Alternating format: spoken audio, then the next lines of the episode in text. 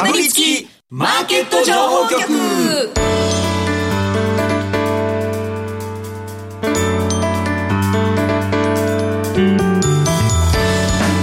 金曜夕方はラジオにかぶりつき皆さん1週間お疲れ様でした。進行役の八木ひとみです。さあ今週もこのお二人とお話進めてまいります。ビーコミさんこと坂本慎太郎さんそしてスパローズ大和和孝さんです。よろしくお願いしますえー今週はですね月1恒例大和さんの注目銘柄のコーナーございますのでどうぞそちらもお楽しみになさってください。そして YouTube ご覧の皆さん気づいたかもしれないですけれども、はい。今日我々の3人の間にですね、大和さん骸骨があるんですよね。お客様。ありがとうございなんとなんと私買いました。ポチってくれて。そうネットから、はい。でいやあら朝6時ぐらい買ったんでしょそう。あそうそうそう。そうベッドの中であ売れたって朝見たら。それあれじゃない？朝の番組の打ち合わせしてる時にだるいなとか違う言って買った違う違う違う。んじゃ朝の番組の打ち合わせを終わる前に。前前からうちは中じゃないですかあそれ違う違う。その前にね大和さんが「もうない」って言ったんですよ、はい。ツイッターで、そういうあれですね。手法ですね。大和さんのまんまでかかって。そう。そしたら八木瞳本名だから来てんじゃねえかそうそう住所も全部書いて。そうそうそうまだ28個あるなって思ったけど、もう28個しかないってツイートしたらやっぱ一気に売れたんですよ。なるほど。え全部売れたの？あれあれあのツイートから一気に。売れえ全部再販というかなんか後からスタイクちょっと見つかったんですよね。あそう。あの裏の裏の方に落ちてて9体。ビニールに入れたやつが。やべえお前在庫管理やばすぎません？それ。やばいやばいじゃないですかみたいな。だから年末に数数えまくんないといけないですなるほど。えでも私だけかもしれないんですけど、あのーその骸骨が送られてきたやつの中に一緒に、はい。大和さんのクリアファイルも入ってたの、はい。それちょっと八木さんちょっと申し訳ないなと思って。ああやっぱりね。さんのおまけみたいな。そうそうそうそうそう私みんな大和グッズ超持ってる。そう。僕の出張のこのリモアにもね。リモアのスーツケース。そうですねこんな感じで。そうそうそうそう。大和さんのステッカーが入やってるありがたい。あの、ね。もうインフルエンサーとしてビーコミさん見てますから。ただでやってくれるただいやいやいやもうもうしかも俺ただでね俺200 2000円でガチャガチャしたんじゃなすいませんすいません。ガチャガチャしたの？すいません。身内からお金を得てすいません。いやいやいや本当にねでもちょっとあれですよね、売り切れということなので、素晴らしいマーケティングで。素晴らしい。八木さんの今日のピアスもいいってあどうもありがとうございます。それはお高いから。これほらええそうですよ我々は決闘お高いです見せるように。円 安の前に買いましたから、そうですね。あ2回値上げしましたから。そうそうそう3回だっけ？2回だっけ？いやいやもう直近もするんじゃないですか。材料費とかあと輸送費、高くなってるから。ここはすごく職人気質だからいいのがないと作んないとかそんなんだもんね。意外とね。買った時ですら2か月？3か月とか待ちみたいな感じだったのはいでどんどん高くなっちゃいますからね株とピアスは一緒に2個あるからピアスの方が高いんでネックレス。あ あそういうのもありますよね。ここはお高いですね。と今日もそういうなんかこうどんどん上に行くような株をはい。お二人にねご紹介いただけるのかなと思いながら。またブランドの話。でも意外とさ、なんか某番組に出てる人はこのブルガリの某でこれ150万ぐらいじゃないのとかつけてたりするからね。意外と見てるとおおっていうのがありますよねみんな金持ってんなって話で。さて。うん。よく YouTube でこのイヤ,、あのね、イヤリングに気づきましたよね。ねわかります。ね嬉しい。ありがとうございます、えっ、と声はちょっと違います。喉も、えでも今日さっききすごいニンニクたっぷりの餃子食べてきたから多分大丈夫だったんですけど。もう俺気づかないふりしてんだからさとか。臭いよね。ごめんなさいね。臭くない臭くない。大丈夫大丈夫。ブレスケア今日も元気にさっきディレクターからブレスケアもらってた。臭いから。そう今日も元気ですかって言ってる俺噛んでほしかったんだよね。今日も元気に進めてまいりたいと思います、さてこの番組は YouTube でも同時配信しています。この後午後5時からは YouTube 限定で延長配信いたしますので動画でもぜひご覧ください。また番組ウェブサイトには今日の資料アップしてあります。ダウンロードして参考になさってください。今日もかぶりついて聞いてしまうような株情報てんこ盛りでお送りしてまいります。かぶりつきマーケット情報局。この番組は岡三証券の提供でお送りします。かぶりつきマーケット情報局。ではまずは今週1週間のマーケットを振り返るとともに注目銘柄の紹介、さらには来週以降、来年以降の見通しもですね、この方に伺ってまいりましょう。日本株のスペシャリスト、岡三証券投資情報部シニアストラテジストの山本慎一さんとお電話つながってます。山本さん、こんにちは。よろしくお願いします。お願いしはい、お疲れ様です。よろしくお願いします。よろしくお願いしますはい。えー、さてさて年末近づいてまいりました。今日冬至ということなんですけれども、うん、今日の日経平均の終値は33,169円5銭ということで、えー、先週末に比べますと198円50銭のプラスで終えました。トピックスは週間で0.18%のプラスということで、ほぼ横ばいで終えていますね。へなかなか今週は日銀の金融政策決定会合、今年最後の大きなイベントといっても良さそうなものもちょっと通過したところなんですけど、今週の動きに関してはどう見てますか？そうですね、まあ、本日に関しましては、まあ、日経平均の動き見てますと、まあ、週末ですねみたいな感じなんですけれども、まあ、値動き結構あの、値上がり銘柄数結構多かったですし、えー、海運なんかもちょっと今日の活況だったということで、物色欲は多いのかなとあ、結構高かったのかなという感じで見てますね。そして、やはり今週1週間見ますと、やはり日銀会合でちょっとあの相場大きく動いたんですけれども、まあ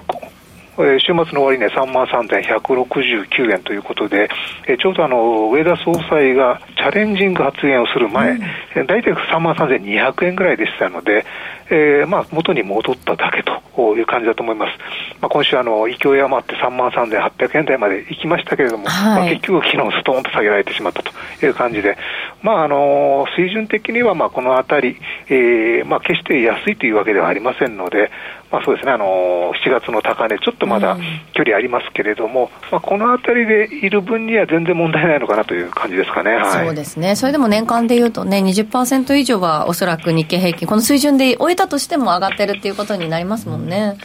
そうですね、あの、うん、その2013年に、まあ、アベノミクスの時に50%以上上がりましたけれども、まあ、それ以来ですので、うん、まあ、十分年間の上昇率としては、かなり今年は良かったという感じですかね。はい。えー、それではそういった1週間だったんですけれども、個別での動きもピックアップしていきたいと思います。今週目立った動きを見せたところ、気になる銘柄はどんなところになりますか？そうですね、今週、あの業種ではもう海運株が圧倒的なんですけれども、まあ、あのこれはあの材料がはっきりしてますので、まあ、それ以外ということで、えー、一つ目がですね、コード番号2585のライフドリンクカンパニーという会社です。はい。うん、こちらは東証プライム市場の上昇率8位に今週顔を出しています。週間で14%程度の上昇ということで、ライフドリンクカンパニーに関しては、ビーコミさんも、はい、あの、以前ピックアップ、ね、はい、したことが、うん、ありますけれども、ねうん、はい。改めて、どういった会社なんでしょうか？そうですね、あのこちらあの、まあ、自社ブランドもあるんですけれども、まあ、メインはあのプライベートブランドの飲み物を作っている会社ということで、うん、まあ、イオンですとか、あとは声優ですとか、業務スーパー、まあ、こういったところにあの生産、あの卸してるんですけれども、はい、えー、まあ、特徴的なのが、水とお茶系と炭酸水のみの商品種大量生産ということで、まあ、ペットボトルも2リットルと500ミリリットルしか作ってないということで、まあ、徹底的にまあコスト低減をしているところという感じです。であの飲料ってやはり競争も厳しいんですけれども、はい、まあ、結局結局のところよく飲まれているのは水とお茶ですので、うんうん、まあ、こちらを集中して生産しているという感じです。で飲料メーカーの中で2桁成長、まあ、営業利益率も10%台っていうのはなかなかありませんので、はい、やはり利益あの成長期待が高いということで、えー、そうですね、あのこちら、非常に来年にかけても注目できるんではないかという感じですね、はい、2021年の年末に新規上場したところということなんですけれども、それ以来、本当に順調に結構右肩上がり、ね、推移してる印象ですが、なるほど、ビーコミさんとしてはどういったところが注目点になりますか、まあ、そうですね、まあ、当然、プライベートブランドとしてまあやってますけど、まあ、自分のところでもちゃんと売ってるっていうのは強いですね、同業他社はどっちかというと、出してるんだけど、大々的にやってないし、まあ、これは多分何なのかな、その委託してもらってるところ手前なのかなっていう、まあ、某千葉の会社とかありますけど、はい、あのライフドリンカンパニーは、まあ、結構積極的にこれをやっていて、うん、えーと、楽天とかで炭酸水買おうかなって思うと、うんあのなんだっけザオソーダっていうのが出てくるんですよ、はい、青いやつが。でフレーバーがあってみたいな。多分皆さん見たことあると思うんですけど、大体これ最安値を競い合ってるんですよね、ね、だからめちゃめちゃ競争力が高くて。あなるほど、まあ、これはたくさんそのプライベートブランドを受けてるから、まあ、それがコストも下がるんだと思うし、まあ、そんな感じでこれがねやっぱ売れてるんだよね。大体24本で1500円ぐらいのかな送料。入れってね、炭酸水もなんかしっかり本当にあの、なんだろう市場を開拓してきたというかそうそうそうそうねだから家庭でも飲むようになってきましたからね。そういったどれも強炭酸って書いてるのが気になりますそうそうそう。で 5. 点いくつとかさそのあるんだよレベル普通がね。の炭酸どこ行ったみたいな感じになってますけれども、えー、2585のライフドリンクカンパニーですが今週末4745円で終えていますえー、もう一銘柄ピックアップしていただけるということですがどこになりますか？はい、えー、もう一つはですね、5384のフジミインコーポレーテッドという会社です。はい5384フジミインコーポレーテッドですが今週末3040円での、えー、取引終了ということになってるんですがここは7月に高値をつけてそこをなかなか超えられてない状況ですが、えー、どういった会社なんでしょうか？はい、えー、フジミインコーポレーテッドですけども、あの、半導体向けの研磨剤、まあ、こちらを手掛けている会社ということで、まあ、シェアも世界的に高いという感じなんですけれども、えー、まあ、半導体、えー、今週あの、レーザーテックも結構値上がり率上位に入っていると思うんですが、まあ、いわゆる半導体関連の中で今週一番上がったのはこのフジミインコーポレーテッドだと思います。で、えー、そうですね、材料系、えー、というのは、あの、なかなかちょっとあの、業績面でちょっと厳しいという状況が続いておりまして、はい、まあ、株価の方もちょっとあの、そうですね、つい最近までずっと下がっていたんですけれども、まあ、今週に入ってからちょっと、えー、見直し買いがちょっと入っているといった状況です。やはりあの、研磨剤というのは、あの、半導体が微細化しますと、やはりえー、磨く作業も多くなるということで、まあ、成長期待があるんですけれども、やはりあの今、製造装置、まあ、そちらが今こうメインで買われているんですが、まあ、業績悪いのは製造装置も一緒ということで、なかなかこの材料っぽいのに、えー、物色が回ってこないんですけれども、まあ、今週あたりちょっとそういったものが動き出しているのかなという感じですかね。うん、まだあの厳しい状況は続くと思うんですけれども、まあ、こちらもやはり来年の期待というのが、ちょっとあの年内、えー、動いたのかなという感じですかね。はいフジミインコーポレーテッド今週末、えー、3040円で終えています。今日だけで2%の上昇となりました。えー、ここまで今週のマーケット振り返ってきましたが、えー、来週ですね、えー、一応5日間取引、うん、来週フルであるということで、29日金曜日。え金曜日な。はい、大納会ということなんですけれども、えー、山本さん、来週1週間の注目点、注目銘柄、そして、えー、来年にかけてですね、どういった見通しされているかお聞かせください。はい。えー、そうですね、来週はやはり金曜日結構の休場が多いということで、ちょっと市場参加者も少なくなりますので、うん、あとあまりイベントがないですので、そうなんですよね。やっぱりあまり大きな動きはないのかなという感じですかね。うん、まあ、為替なとかがちょっと動いたりすると、まあ、日経平均もちょっと振らされちゃうんですけれども、まあ、今のところアメリカの方も比較的しっかりですし、まあ、ちょっとこのあたりで、えー、もう見合うといった、ちょっとあまり方向感は出ないのかなという感じで見ております。で、7月3日の高値、えー、そうですね、あと600円ぐらい距離あるんですけれども、えー、まあ、どう、うん、ちょっと難しいのかなと、まあ、来週超えればまさに闘技の一種になる,、ね、なるわけですけども、まあ、あまりあの3万3000この200円ところが特段安いわけではありませんし、結構まあ、いいところではいますので、まあ、このあたりで終えられれば、まあ、来年につながると、こういった感じだと思います。で、来年ですけれども、はい。やはりあの為替ですよね、やっぱり一番リスク要因の一つとして、やはり為替が上げられるということで、まあ、アメリカの方は3月か、あとは4月の終わりぐらいですかね、まあ、利下げ期待というのが高まっておりますし、一方で日本の方は、やはり金融の正常化ということで、うん、まあ、こちらが見込まれているということで、どうしても為替は円高ドル安の流れになりやすいといった感じなんですけれども、はい、ただ今回あの、上田日銀総裁があのチャレンジング発言した時って、為替147円台だったんですけれども、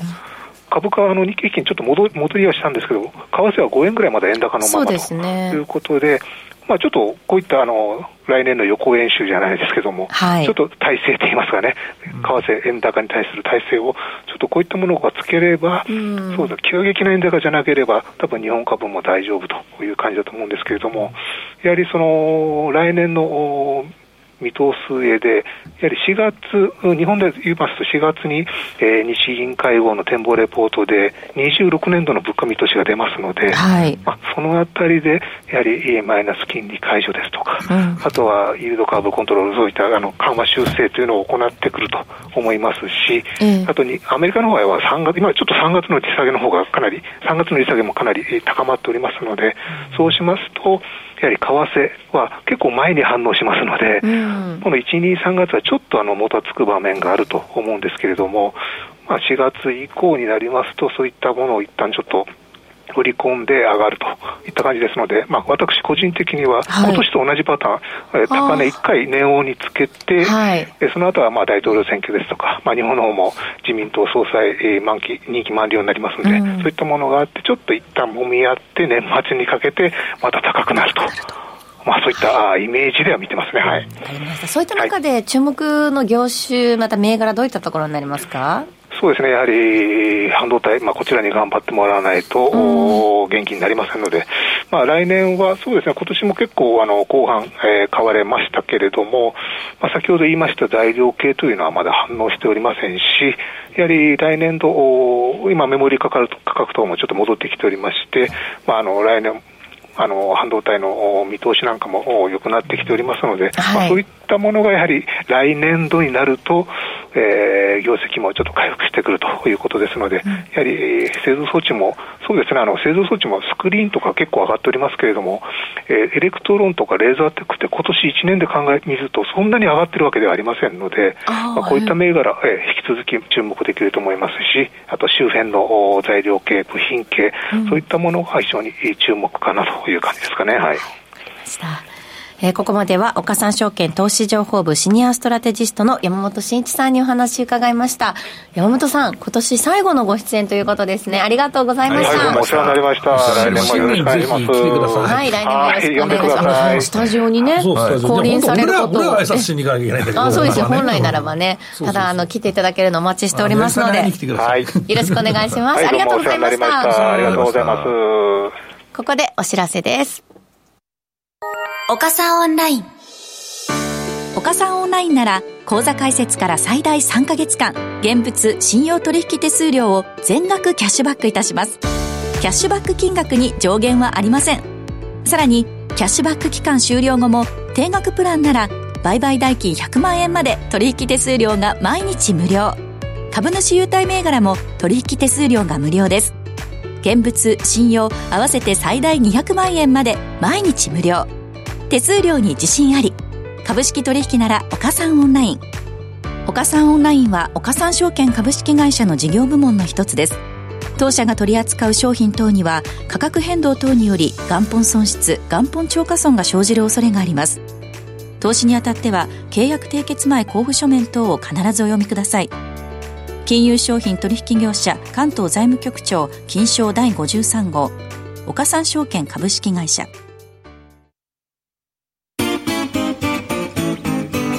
つきマーケット情報局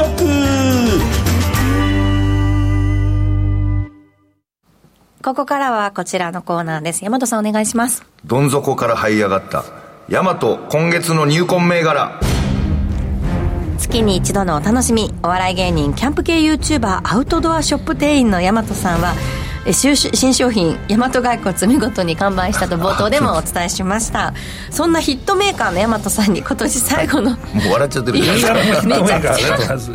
ちゃくちゃハードル上げとるなと思って。結構で笑わないでください。今年最後の注目銘柄をご披露いただきます、はい、早速参りましょうか、はい、あの今日今回はですねあの、やっぱもう1月間近ということで、はい、新型 NISA 新ニーサ新ニーサ新ニーサですね。すみません。あの、新型インフルで。新ニーサで、か、買いそうなやつをシンプルに考えて、みんな、みんなが買いたくなるんじゃないかっていうのを予想してみて。それはた、新しく、そのマーケットというか、その株式取引を始めようと思った人が来そうな、はい、あ、そうですね。新たにもうニーサ始めてみようかなとか、積み立てしかやってない人が自分で銘柄選ぶことになるときに、選ぶんじゃないかを、今もう12月から買っとけば、ちょっと1月に増えたりするかなとか思って。それはもう上級者の視点で。そうですね。上級者、上級者だからもう、あの、初心者の、もう、はい。あの、うんと、うんと、なん鳥のある種のはい。2文字の、あの、カーなんとかとか言っちゃダメなんだけど、はい。だから、あの、初心者の方がね、はい。まあ、来るところに先回りしてやろうっていう、あそうですね。一種の作戦です、まあまあ、ちょっとした、ちょっとしたちょっとだけでも、なんか1月にいっぱい買う人いるんだったら、買っといても、なんか上がって買うの嫌じゃないですか、まあニーサで。だからちょっと今ぐらいから買うのどうかなと思って、ちょっと選びました。意外とそう思ってる人多いかもしれない。そうですよね意外と1月は、僕12月は、はいまあ、ちょっと進行を変えましょう。1月はショートしてみましょうっていうはいはいはいどうかなちょっと思ったなるほどでもそれ。も同じ考え方ですよね。まあ、それとか、なんかいろいろ、まあ、あれ、あれだから、それにぶつけてくる人いるかもしれないし、うんとかね。はい。じゃあ行きます。はいはい。はい、えー、7202のイスズ自動車です。はい。7202、いすず自動車ですが、水準確認しておきます。え今週末1801円で終えているということなんですが、配当利回り4.7%なんですね。そうなんですよ。ええあの、やっぱり、なんか分散して240万円の枠を皆さん使うかなと思って、自動車業界も買っとくかってなった時に、まあ、配当が一番高いというのは一つの理由になるかなと思って、えーシンプルにイスズ自動車にしました。こちらは、えっ、と、11月10日の発表で自社株買い、そして24年3月期の通期予想を情報修正、そしてまた増配も発表したということで、はい、株価の刺激材料となりまして、えーそうですね、11月の半ばに結構、水準切り上げたようなところがあったんですけれども、はい。若干足元ちょっと落ち着いてるような部分もあります。これ、その、保有目安としてはどれぐらいの期間？いや、できればずっと持って、配当ももらい続けるっていう意味で買ってますんで、まあ、ちょっと名前も知れてて、なんか、うん、椅子、なんかど真ん中じゃないけど、配当も高いっていうのはいいいいのかなっていう。ああ、なるほど、なるほど。ビッグムさんいかがですか？そうですね、まあ、うん、別に別に悪い会社でも全然ないし、まあ、自動車の中で、まあ、トラックが売れてるんですか？っていう、まあまあ、主力なんですけど、まあまあ売れ、売れてはいるんですけど、はい。うんなんかどっちかというと、なんか普通車の方がめっちゃ売れそうだなとは思うし、やっぱり商用車だからある程度価格にもシビアだし、とかまあ考えると、あとはそのサイクルもまあ長いからね、ゆっくりこう、で買い替えていくわけですから、はいはいまあ、うんバスとかだとなんかもう100万キロとか走るバスとかたまに聞きますけどね、まあ、とかまあそんなのもありますので、まあ意外と乗車の方がなんか新車買いてえなと思う方がああるのかなと思ったりもするんですけど、まあ、ただ配当が高いっていう視点ではいいかなとは思う,、んですけど、ええ。あとはね多分ね初心者の人って配当ランキングで絶対買ってくんじゃないのああどうどうせそうでしょ。俺僕はもう51位から買いましょうっていうのをずっとね言ってて、はいはいはい。あの上の方の変なのが入ってるから気をつけろみたいな話してるんですけど、なるほど。まあ、大体上から買ってくんじゃない？みんな、そそんなことないかなあ分かりやすい部分ではありうんだからますね。初心者だったええらそうするだろうって考えだったら、はいい、や、配当の、配当利回りの高いランキングから買ってくるんじゃねえかといか思うじゃないですか。だからまあ、1位から50位までだって、50位だって5.19%で、いすずも、いや、だいぶ下がってきたよ。いや、まあ前もっと高かった。で、で、いすだから何パーだっけ、おっさん今。今4.7。4.7ですね。7だとはい100、200位ぐらいなんじゃない？多分。あ、4.150位以内に入ってるな。うんそうそうそう。なるほどだからそういうのもまああるから、い意外とまあまあそその100、150、100銘柄以上分散した人は買うかもしれないかなっていう。ま あまあそうですね。まあ自動車業界を買いたい中で選ぶっていうことでですね。ああとはね、あのね、単元がさ、はいあのやっぱ 1000, 1000円以下の百株単位がいい、百株単位はみんなそうなんだけど、1000円以下がいいよね。はいはい。あの1000円以下だとさ、なんか買いやすいじゃん。そっか、何個か買いたくなって分散したくなりますもんね私、なんかこう、やっぱり新しく始める人って、はい。あんまりこう、ドンとお金入れるのためらうようなところがもしかするとあるかもしれないので、そういう、大和さんが昔はいはい。やってた、あの、なんか、定株定株とかっていうのは、まあ、人人気でそうだね。だからはい。低株で高配当セブン銀行ですとかね。そういうのありそう身近ですしね。なんかそういった意味では、連想ゲームはそっち行くかなっていうのは確かに。僕は意外と、はい、あの、雑誌の寄稿がものすごい来るんですよ、このこの時期うんでしょうねでしたけど、まあそういうのを考えて入れました。あと一回配当もらっちゃうと、やっぱ5%いいなってすごい思っちゃって、あ配当高いと売らないし、なんかやっぱ安定するなっていうのもちょっと思って。ディフェンシブなはい考え方からもっていうことそうですね。ですねはい7202、い自動車、今週末801円で終えています。今の坂本さんの説明を聞いて、大和さん的に星いくつになりますか？まあでも、無難に多分3.7ぐらいかなっていう。はい。はい。えー、そうですね、保有目安は、まあ、配当をもらい続ければいいんで目的ということで、ある程度のそのまあ配当の利回りの高さがある限り、ちょっと保有しとこうかなっていうところですね。そうですねはい。えー、ではもう一銘柄お願いします。はい、えー、8306の三菱 UFJ フィナンシャルグループです。8306三菱 UFJ フィナンシャルグループですが、こちらも、えー、なんかど真ん中なところそうなんですよ。もういや、もうやっぱりこう人が選びそうなのって、これかなと思ったんですよ。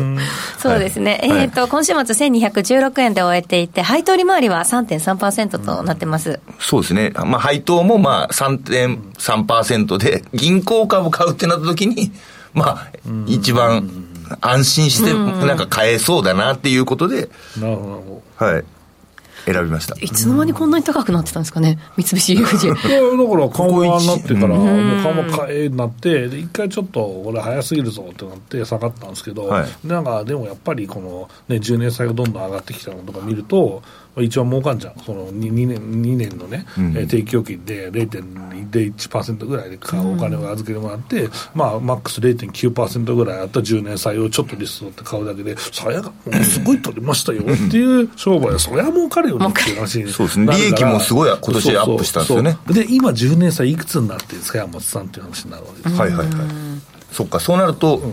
売れないっていう、あ、売れないというか、その儲かる儲かりづらい。もう前は0.9%ぐらいだった10年債が、さてはい。今何パーセントでしょうっていうのを見るとですね、はい。ああってなるわけですよ0.6世界ですぐらいですね。割れた時もあったよね、だから、となると、ちょっと頭打ちになってる株価っていうのはそういうことだよねっていうのもあるし、はい。まだ日銀が、まあ、利上げとか、利上げはまだ先だけど、まあ、引き締めはちょっと時間かかるんじゃないですかみたいな話に現状なってるんじゃないですか、この前の何をチャレンジングしたんだっていう話なんですけど。いや、コメントでやっぱ、お気に入ったとかコメント来てるんですけど、これ、まあ、いある意味もありまして、坂本さんのど真ん中もこの時期聞いていきたいなという、ニ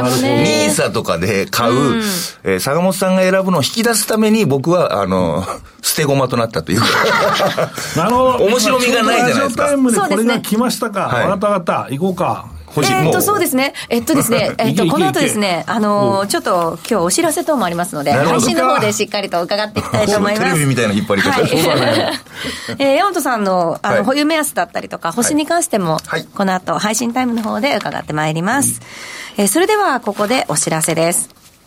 岡さんオンラインから特選銘柄情報の動画を来週25日、月曜日クリスマスプレゼントですね、公開する予定となっています。題して、四季報最新号から探す来年の有望銘柄、坂本さんに注目銘柄じっくりと解説してもらいます。この動画ですが、岡さんオンラインに講座をお持ちの方限定でご覧いただけます。詳しくは番組ブログ、YouTube のチャット欄、または岡さんオンラインのホームページご確認ください。